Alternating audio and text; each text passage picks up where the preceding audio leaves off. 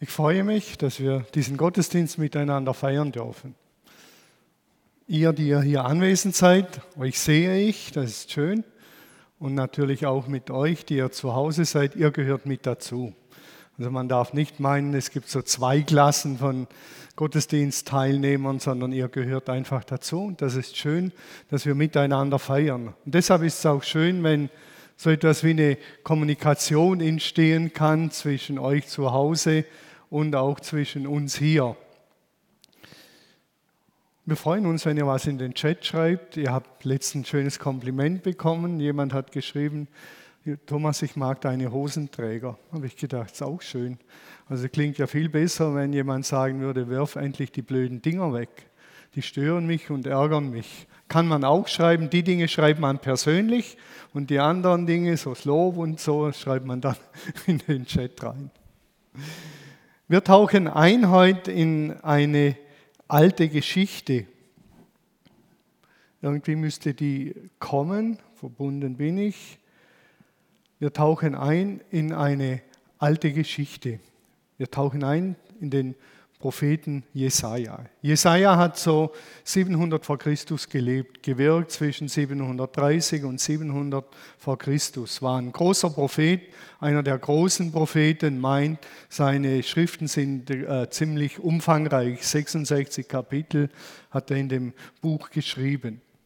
Und Jesaja hat gewirkt zur Zeit, von Israel natürlich. Ihr seht hier die Folie, die ich vor einiger Zeit gezeigt habe, die Folie, die Bibel ein Drama in fünf Akten, eigentlich in sechs Akten, weil das letzte große Drama, dass der Himmel wieder auf die Erde kommt, Himmel und Erde verschmelzen und alles dem Ursprung zugeführt wird, das letzte Drama habe ich letztes Mal kaum erwähnt. Das erste ist die Schöpfung, das zweite Sündenfall, und jetzt sind wir hier bei Israel. Israel spielt in Gottes Heilshandeln. Das große Ziel ist ja, dass, dass Gott die Schöpfung ihrem ursprünglichen Ziel wieder zuführt. Seine große Sehnsucht ist, wie kann ich meine Schöpfung retten, erlösen?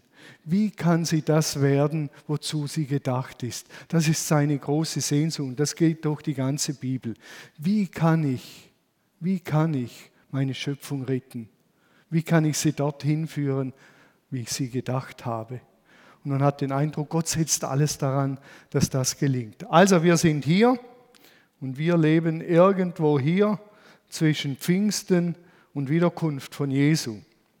Dort leben wir jetzt und wir gehen zurück 2700 Jahre und dann springen wir ins Heute und dann springen wir ganz an den Anfang und dann springen wir ganz in die Zukunft, denn das hängt zusammen. Also die heutige Predigt wird mehr, das gibt es ja ab und zu bei mir, mehr so eine Lehrpredigt sein, äh, wo man mal große Linien wieder aufzeigt. Ich werde heute äh, nicht so viele Stories von mir erzählen, von meiner Frau, meinen Kindern, was uns ausmacht. Aber alles, was wir leben, auch wir als Familie, basiert auf diesem Grund, dieser großen Geschichte, dieser großartigen Geschichte und die basiert auf dem, was dieser Gott für uns tut und getan hat und noch tun wird.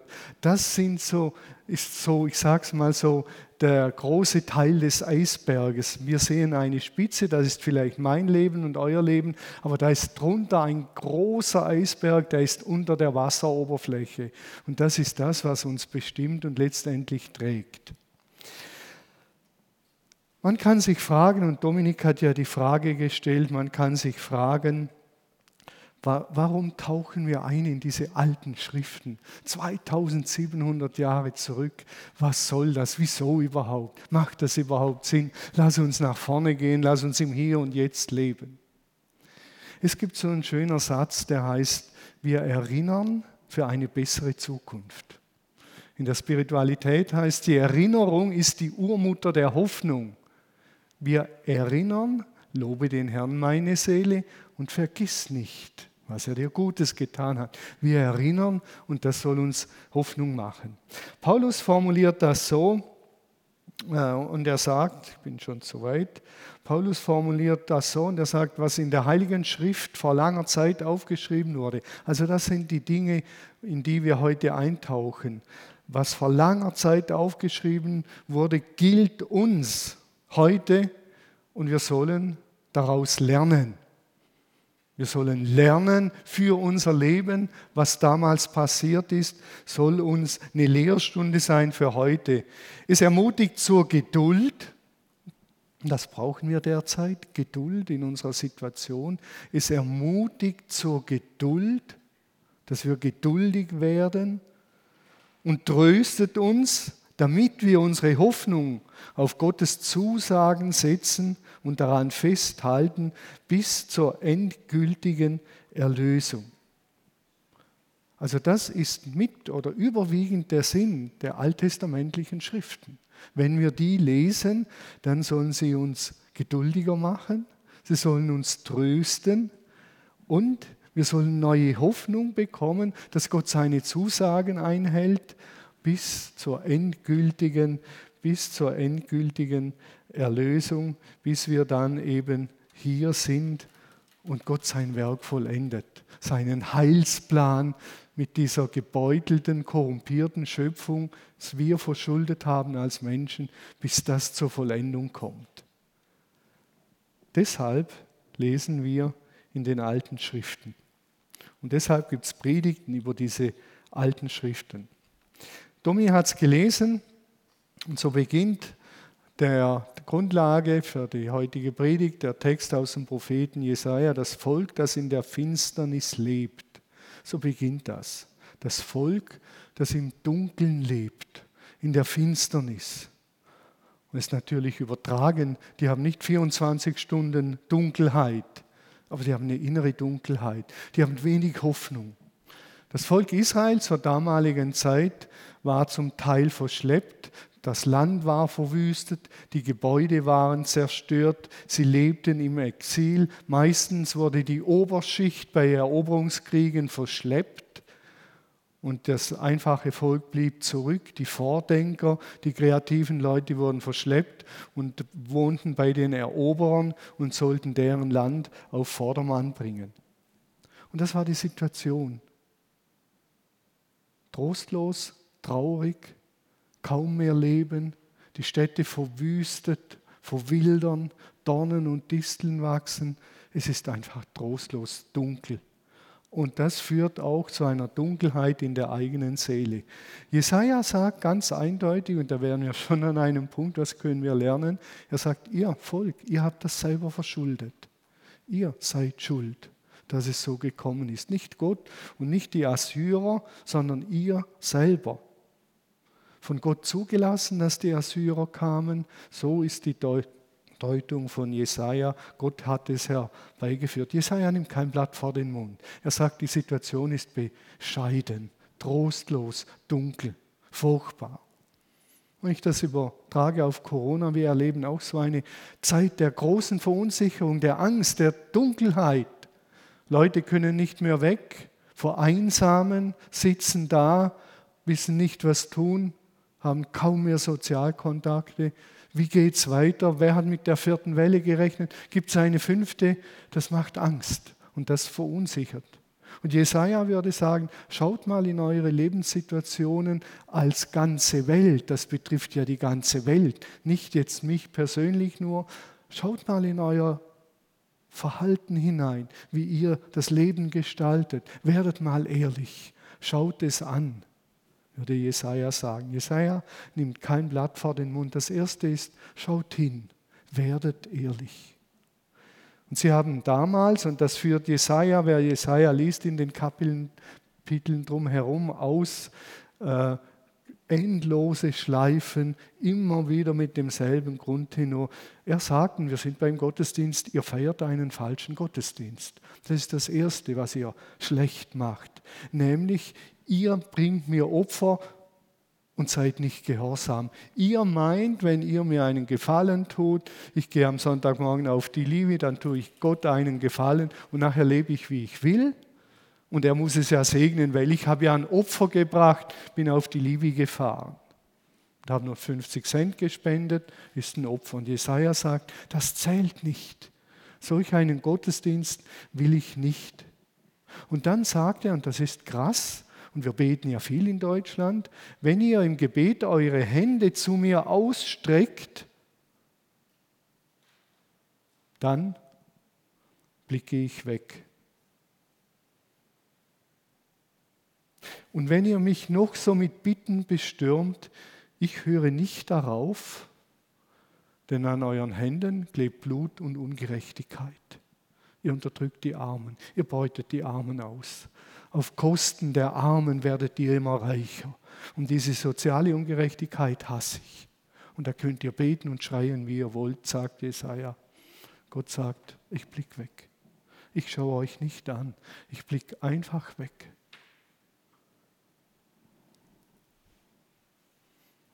Das ist ein hartes Urteil. Das gehört mit dazu. Und Jesaja sagt, deshalb sitzt ihr im Dunkeln. Deshalb sind die Assyrer gekommen. Deshalb, deshalb, deshalb. Geht mal in euch. Es wäre eine Zeit der Besinnung jetzt, auch Weihnachten, mal in uns selber zu gehen.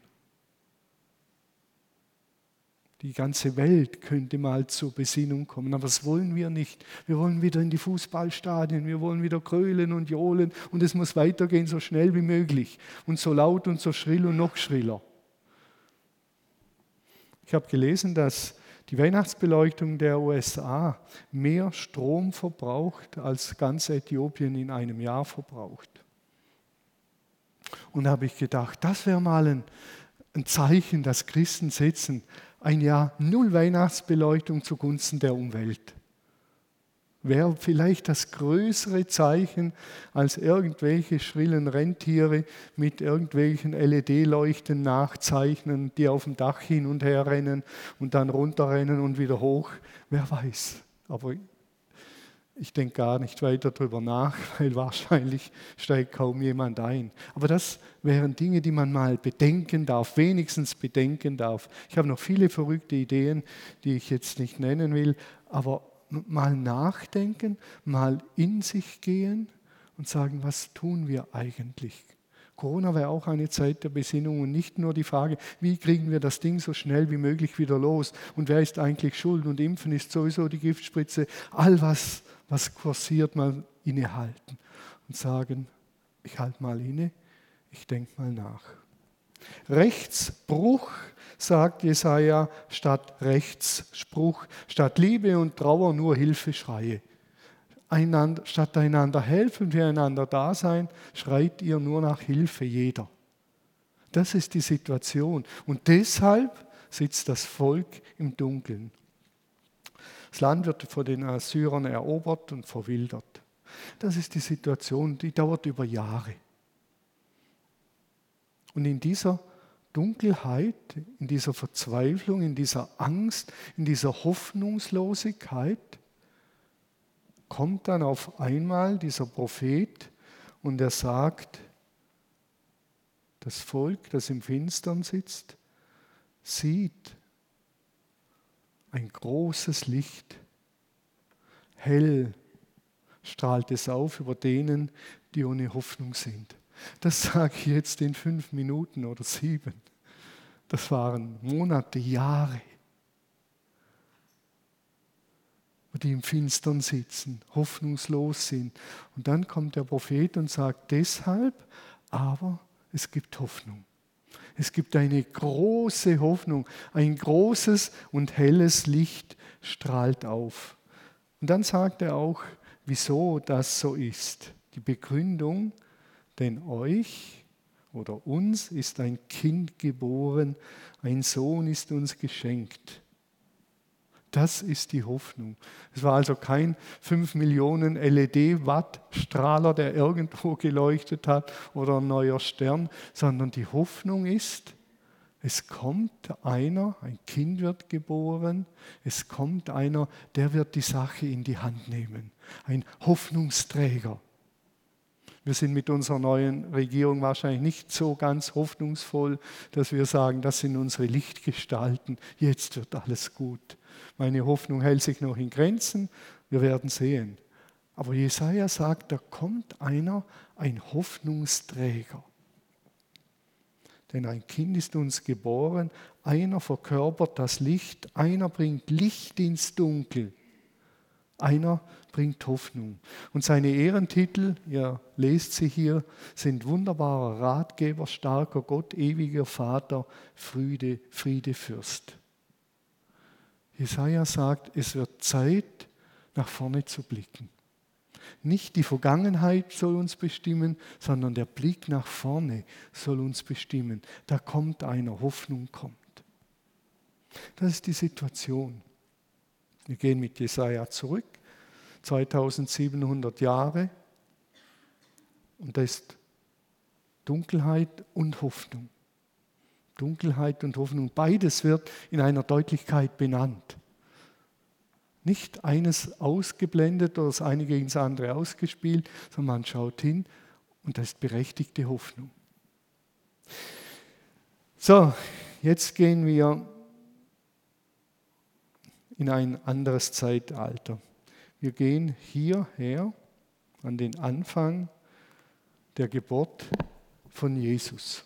Also wir springen jetzt von Jesaja 700 Jahre weiter und gehen die Geburt zu Jesus. Das ist ja Weihnachten, das wir feiern. Wir gehen ins Johannesevangelium. Johannesevangelium ist das Evangelium, es wäre das kürzeste Weihnachtsspiel, das es auf der ganzen Welt gibt. Denn Johannes sagt in einem Satz, am Anfang war das Wort, das Wort war bei Gott und Gott war das Wort. Und dann heißt es, und das ist Weihnachten, es wäre in einem Satz, das Wort wurde Fleisch und wohnte unter uns. Könnte man ein Weihnachtsspiel machen. Lukas bringt die Engel und das ganze Primborium. Luca, äh, Johannes sagt einen Satz, das Wort wurde Fleisch und wohnte unter uns. Keine Krippe, kein gar nichts, null. Einfach ganz nüchtern. Das Wort, nämlich Gott, wurde Mensch und wohnte unter uns. Dann könnte man den Vorhang wieder runterlassen, Applaus klatschen und nach Hause gehen. Wir haben überlegt, ob wir dieses Jahr so Weihnachten feiern. Wegen Corona, wir lesen den einen Satz, begrüßen die Leute freundlich, singen ein Lied, lesen den einen Satz und sagen, es ist Weihnachten.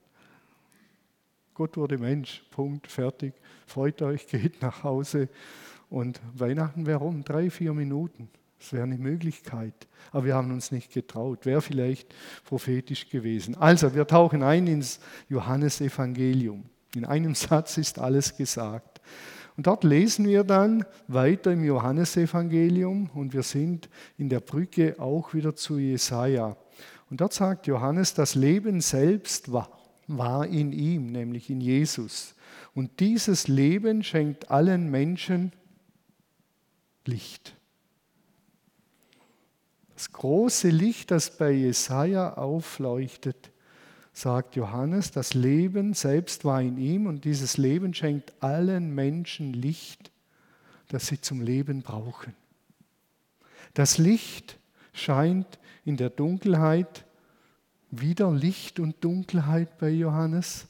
Das Licht scheint in der Dunkelheit und die Dunkelheit konnte es nicht auslöschen oder hat es nicht begriffen, ist schwierig zu übersetzen. Ist beides möglich. Die Dunkelheit hat es nicht ergriffen oder sie konnte es nicht auslöschen.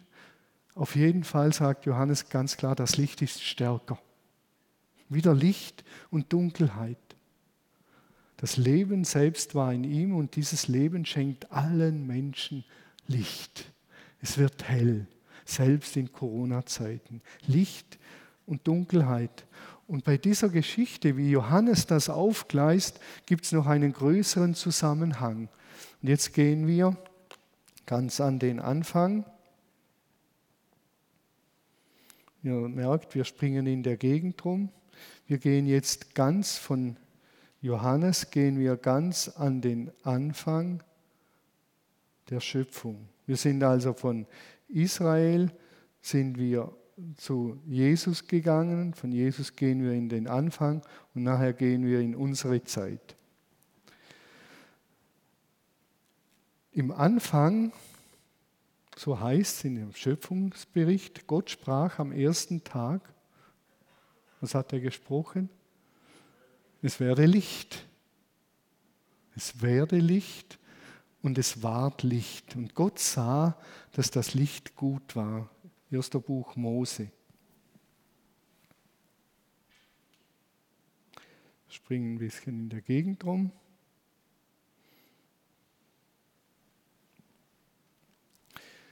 Licht, und das ist wichtig in dem Zusammenhang, Licht steht zu Beginn des Lebens, am Anfang der ganzen Schöpfung. Ohne Licht ist menschliches Leben unmöglich, das wissen wir heute. Stichwort Photosynthese.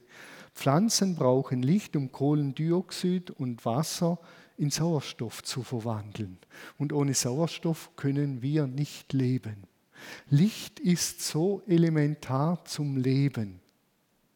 Und deshalb gebraucht natürlich Johannes und auch Jesaja das Bild des Lichtes. Und er sagt, das Elementarste, was ihr zum Leben braucht, Licht, verkörpert Jesus. Ohne Jesus, sagt Johannes in diesen Bildern und Jesaja, kein Leben, kein wirkliches Leben. Das ist die Pointe zugespitzt. Und da ist der Gedanke des Lichts, der durch die ganze Bibel übrigens bis zum Ende geht. Wenn Gott sein Werk vollendet, wird Gott das Licht sein, hier auf dieser Welt, auf dieser Erde. Wieder Licht.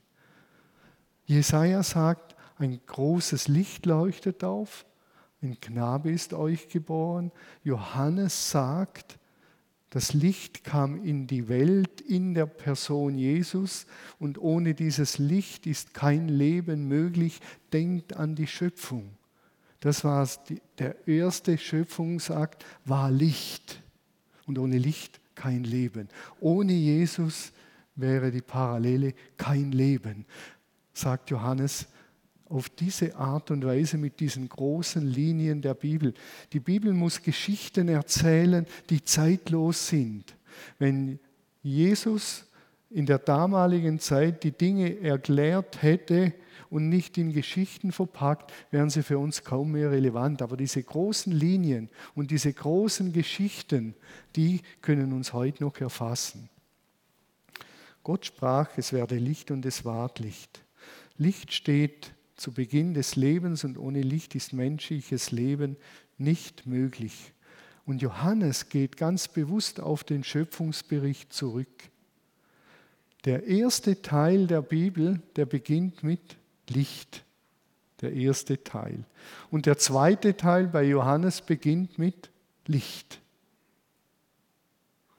Und Johannes sagt ganz klar, Jesus ist dieses Licht, das am Anfang Licht ist, damit überhaupt etwas entstehen kann, dass Heilung und Wiederherstellung stattfinden kann und wir zum wahren Menschen werden können, braucht es wieder Licht und dieses Licht ist Jesus, sagt er in aller Deutlichkeit.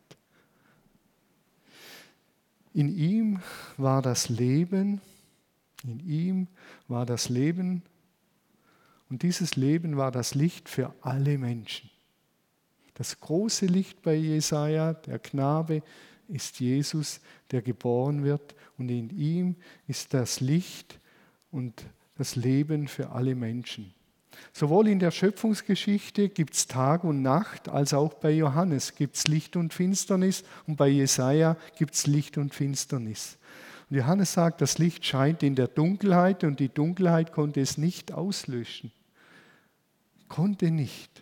Dieses Licht ist so stark, das wird am Ende alles überstrahlen. Die Dunkelheit kann es nicht auslöschen oder die Dunkelheit begreift es nicht. Die Dunkelheit ist nicht offen für dieses Licht. Das ist wieder ein Bild für uns. Welche Seite wird in uns siegen? Die helle Seite, die Jesus als Licht annimmt oder die dunkle Seite, die sich nicht ergreifen lässt, die nicht offen ist für das Licht. Die Hoffnung, die Jesus brachte, ist viel, viel grundlegender.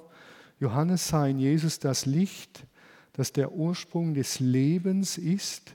Und er sagt, was damals war bei der Schöpfung, soll jetzt einen weiteren Schritt der Heilung und Wiederherstellung bekommen. Jesus ist nicht nur ein Baby und ein Friedefürst, der kommt. Jesus ist der Messias, der alles dorthin führen wird, wie Gott es gedacht hat. Jesus ist eine 100.000 Millionen Mal größere Nummer als das, was wir an Weihnachten meistens aus ihm machen. Ein liebes Kind in der Krippe, der nett und freundlich ist. Wir machen ein bisschen Gilli, Gilli, Gilli, Gilli und das wär's.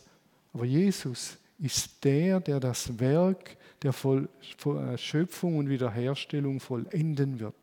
Da ist ein Licht geboren, das gleich wie der Schöpfung am Anfang dem widerspricht und die Wiederherstellung bringt. Wir können nur erahnen, was für eine gewaltige Geschichte dahinter steckt. Und es ist viel, viel mehr als das, was wir in der Regel an Weihnachten feiern. Johannes sah in Jesus das Licht von der Schöpfung und der Neuschöpfung, der Wiederherstellung. Das ist Jesus. Ich bin das Licht der Welt, sagt Jesus später. Ich bin das Licht der Welt. Wer mir nachfolgt, braucht nicht im Dunkeln umherzuirren, denn er wird das Licht haben, das zum Leben führt. Muss man sich vorstellen, da sagt einer, ich bin das Licht der Welt, so wie am Ursprung der Schöpfung. Das bin ich. Und ich bin das Licht der Welt, von dem Jesaja spricht. Und wer wirklich leben will, sagt er, der soll zu mir kommen. Der wird das Licht haben, dieses Schöpfungslicht, das zum Leben führt. Und diese Verheißung von Jesaja, das muss man sich auch mal geben, geht 700 Jahre später in Erfüllung. Also Jesaja sieht ein großes Licht. Er, er ahnt etwas, da gibt es einen riesen Umbruch. Die Schöpfung wird Heilung erfahren. Menschen werden Friede erfahren, in die Beziehung zu Gott kommen, Frieden untereinander leben. Und er erlebt davon null. 700 Jahre später kommt dieser Jesus zur Welt. Das Volk, das in der Finsternis lebt, sieht ein großes Licht, hell strahlt es auf und ein Knabe ist geboren. Das hat Jesaja gesehen, aber er hat es nicht mehr erlebt. 700 Jahre später hat er das erlebt. Wenn wir vom Licht für diese Welt reden, dann reden wir von Jesus und dann reden wir von Gottes Zeiträumen. Die sind irgendwie anders als unsere. Wir beten viel und manches geht in Erfüllung und manchen in 100 Jahren, in 150 Jahren. Ich weiß nicht, wer vor 100 Jahren für diese Kirche hier gebetet hat. Vielleicht viele Leute. Und die haben vielleicht gar nichts erlebt mehr. Und wir ernten die Frucht ihrer Gebete. Gott denkt in anderen Zeitrechnungen. Und dieser Jesus, der das Leben bringt, ist unter anderem der Friedefürst. Aber er ist nicht und darf nicht auf Friedefürst reduziert werden. Das ist mir in der Predigtvorbereitung bewusst geworden. Der ist eine ganz andere Nummer, dieser Jesus. Er ist der Anfang der Wiederherstellung dessen, wie Gott es sich gedacht hat. Und Friedefürst ist ein Teil. Frieden meint im biblischen Denken Heil, Wohlergehen, Unversehrtheit. Friede ist zentral und Friede ist im biblischen Denken umfassend. Morgan Freeman hat mal gesagt, das ist manchmal so eine Vision, die ich habe. Stell dir vor, was sieben Milliarden Menschen erreichen könnten, wenn sie sich alle gegenseitig lieben und respektieren würden. Stellt euch das mal vor. Sieben Milliarden Menschen werden ihre Energien zum Guten einsetzen, zum Wohl ihrer Mitmenschen, zum Wohl der Schöpfung, für Forschung und, und, und. Kampf gegen die Armut, Kampf gegen Grippe und, und, und. Es wäre ja kaum auszuhalten. Das wäre, wenn Friede wäre. Und Friede im biblischen Denken ist viel, viel mehr. Wir haben ein völlig verschobenes Bild von Frieden. Unter Frieden stellen wir uns Gleichgewicht der Kräfte vor, Wettrüsten. Russland rüstet auf, klassisch, muss Amerika aufrüsten. Jetzt kommt China noch mit ins Spiel. Wenn die aufrüsten, müssen die anderen noch mehr aufrüsten. Endlose Milliarden werden ausgegeben zur Abschreckung. Friede wird hergestellt durch Abschreckung. Und das prägt auch unser kleines Leben. Der Stärkere, der kann den Schwächeren unterdrücken und dann meint man, es wäre Frieden. Das ist eigentlich der größte Schwachsinn. Und Jesus bringt Licht in dieses bescheuerte Denken. Und Jesus hat einen ganz anderen Plan und das sagt schon Jesaja, so wie du Israel damals aus der Gewalt, du, sagt er, du, Gott, so wie du Gott Israels damals aus der Gewalt der Medianiter gerettet hast, so befreist du sie dann von der schweren Last der Fremdherrschaft. Du zerbrichst die Peitsche. Du baust nicht größere Peitschen und du brauchst nicht größere Panzer, um sie zu vernichten, sondern du vernichtest das Kriegsmaterial. Und das ist der berühmte Vers aus dem Propheten Micha. Schwerter werden zu Flugscharen umgeschmiedet. Die Bogen der Kriegspfeile werden zerbrochen. Völlig andere Sichtweise von Frieden schaffen.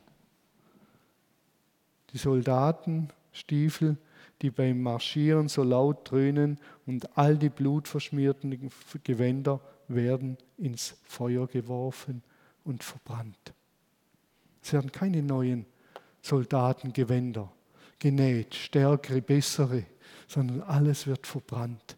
Das ganze Kriegsarsenal wird vernichtet werden. Sonst gibt es keinen Frieden. Sonst funktioniert der Friede nicht. Nicht Gleichgewicht der Kräfte, sondern Vernichtung dieser Kriegswaffen. Und die Frage ist natürlich, wer fängt jetzt an? Sollen die Chinesen anfangen, die Amerikaner? Und wir Christen sind in dem Bereich sonderbar. Wir begrüßen das Gleichgewicht der Kräfte. Jesus ist einen völlig anderen Weg gegangen. Der Herr aller Herren, der Herr des Lebens, der Leben bringt wie kein anderer, der hat sich hingegeben, um Frieden zu schaffen. Der hat sich verschenkt, um Frieden zu schaffen. Der vergibt, der vergeltet nicht, um Frieden zu schaffen. Eine völlig andere Sichtweise, als in dieser Welt herrscht. Der Menschensohn sagt, er ist nicht gekommen, um sich dienen zu lassen, sondern um zu dienen und sein Leben zu geben als Lösegeld für die vielen. So schafft man Frieden, so baut man Brücken. Aber nicht mit Panzern, auch nicht mit den kleinen Panzern, die wir auffahren zu Hause. Wenn du nicht, dann werde ich nicht. Wenn du so, dann werde ich so. Das ist alles das Prinzip der bedingten Liebe. Wie du mir, so ich dir. Und Jesus sagt und lehrt uns, wie Jesus uns, so wir dir. So wie du, Jesus, mir, so ich dir, Andreas. So wie Jesus mir begegnet. Ich bin völlig abhängig von, äh, unabhängig von dem, wie du mir begegnest. Kannst machen, was du willst. Ich werde dir so begegnen, wie Jesus mir begegnet ist. Das ist das Maß der Begegnung zwischen uns. Nicht dein Verhalten, sondern das Verhalten von Jesus. Völlig anderer Ansatz. Feiert mal so Weihnachten. Wie Jesus mir, so ich dir. Und nicht dein Verhalten ist das Maß, sondern das Verhalten von Jesus, der Mächtige, der ohnmächtig kam und der ohnmächtig starb, sich verschenkt hat, damit wir Frieden haben und diesen Frieden leben können, weil wir immer sagen, wie du mir, Jesus, so ich dem Nächsten. Das ist der Ansatz, den Jesus vertritt. Keine Vergeltung, sondern er ist gekommen, um zu dienen, um sich zu verschenken. Der Herr des Lebens, der Herr des Weltalls, der, der am Anfang der Schöpfung dabei war, wird klein, um diese Welt zu retten und zu erlösen. Zum Schluss, was können wir nun von Jesaja für heute lernen? Ein paar Dinge habe ich schon gesagt, ganz kurz noch ein paar Aspekte. Das Erste, was wir von Jesaja lernen können, und das passt uns wahrscheinlich nicht, ist, Gott denkt in völlig anderen Zeiträumen. Gott denkt in anderen Zeiträumen. 700 Jahre, bis die Prophetie in Erfüllung geht. 2000 Jahre sind ins Land gezogen. Die Vollendung und Wiederherstellung wissen wir nicht, wann sie kommt. Übermorgen, in 1000 Jahren, in 500 Jahren.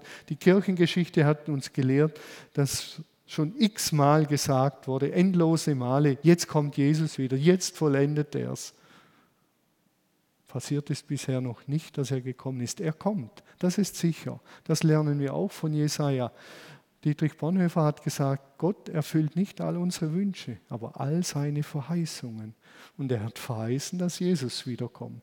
Das lernen wir auch von Jesaja. Jesus wird wiederkommen. Das ist so sicher wie das Amen in der Kirche. Von Jesaja können wir lernen, ehrlich hinzuschauen. Ehrlich hinschauen und uns nichts vormachen. Ja, wir leben in dunklen Zeiten. Ja, das ist so.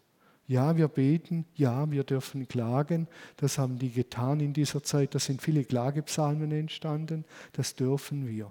Und wir dürfen uns der Schuld stellen und ehrlich werden. Das ist sehr unbequem, aber können wir von Jesaja lernen. Und gleichzeitig, gleichzeitig, das ist das Entscheidende, gleichzeitig Ausschau halten Ausschau halten, was tut Gott? Wo ist er am Werk? Wo können wir mit einsteigen? Was bedeutet es jetzt, Jesus nachzufolgen? Was bedeutet das alles? Wir leben in dunklen Zeiten und gleichzeitig halten wir Ausschau nach der Zukunft, die einmal kommen wird. Er ist heute am Werk. Hier und auch bei euch zu Hause ist er am Werk. Und gerade jetzt in dem Moment will er auch unsere Herzen erreichen. Die erste Antwort wäre, dass wir Jesus aufnehmen und sagen, Jesus, sei du Herr in meinem Leben, denn du bist der Herr des Universums. Das habe ich heute Morgen gelernt. Und du meinst es gut. Du bist das Licht und du bist das Leben. Und das will ich.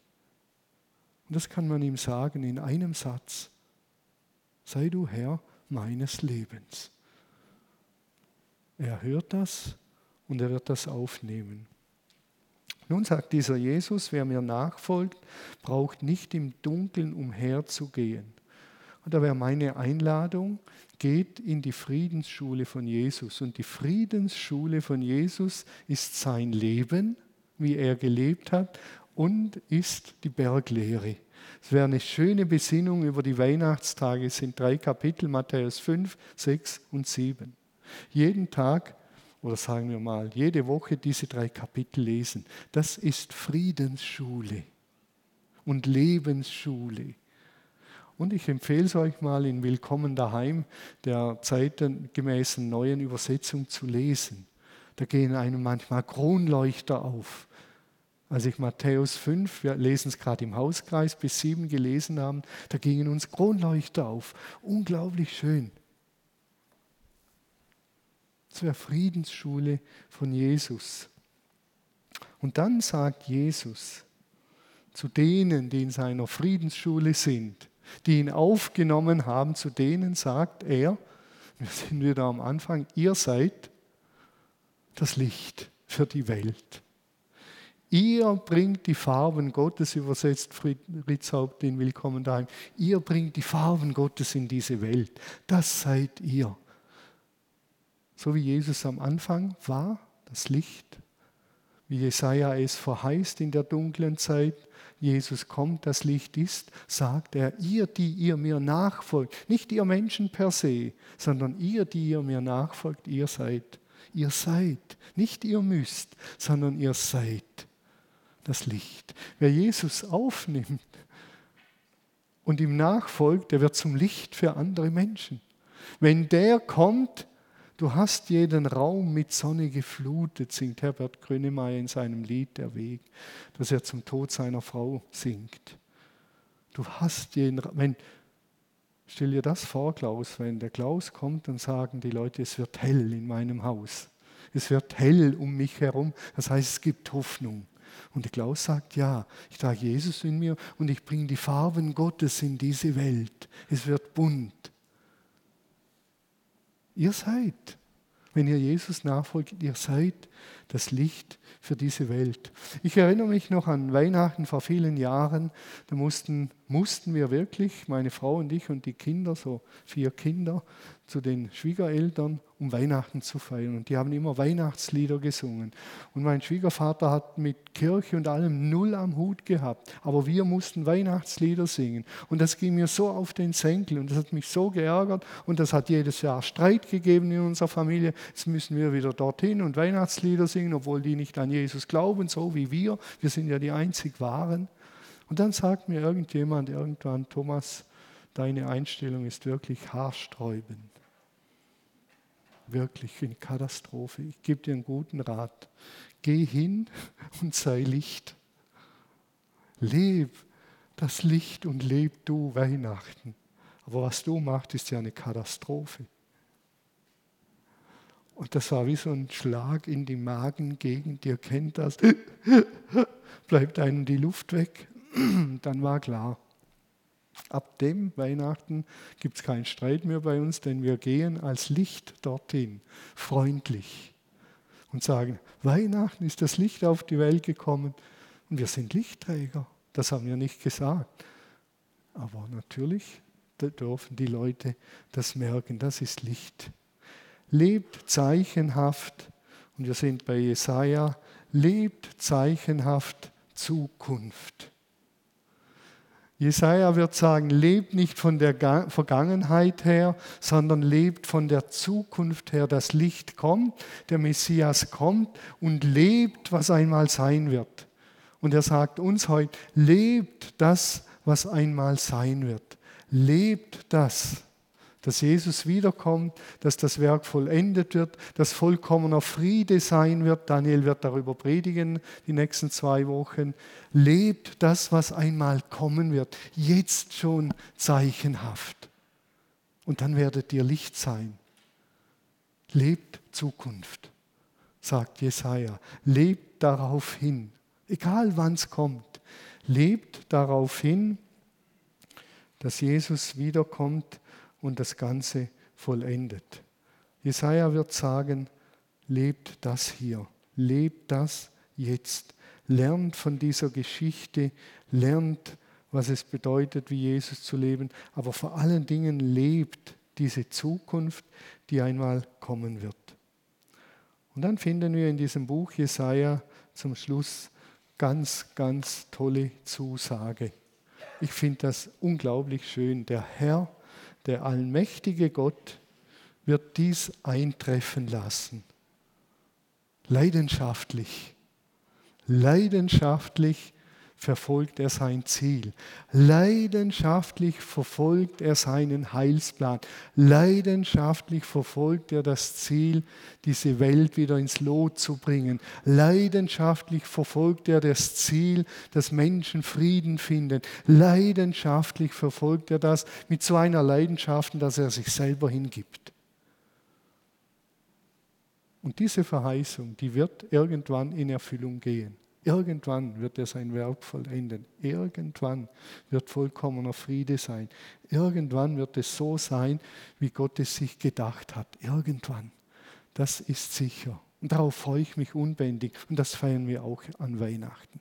Den Herrn aller Herren feiern wir, der am Anfang der Schöpfung war, der als Licht kommt, der das Licht bringt, der uns zu Lichtträgern macht und der wiederkommt und alles vollendet. Was wollen wir mehr?